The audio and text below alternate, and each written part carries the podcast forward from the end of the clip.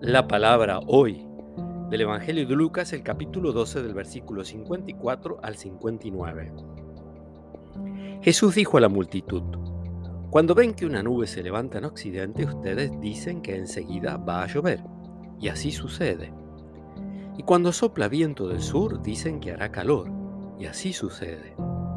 Hipócritas, ustedes saben discernir el aspecto de la tierra y del cielo ¿Cómo entonces no saben discernir el tiempo presente? ¿Por qué no juzgan ustedes mismos lo que es justo? Cuando vas con tu adversario a presentarte ante el magistrado, trata de llegar a un acuerdo con él en el camino, no sea que el adversario te lleve ante el juez y el juez te entregue al guardia y éste te ponga en la cárcel. Te aseguro que no saldrás de allí hasta que hayas pagado el último centavo. Palabra del Señor.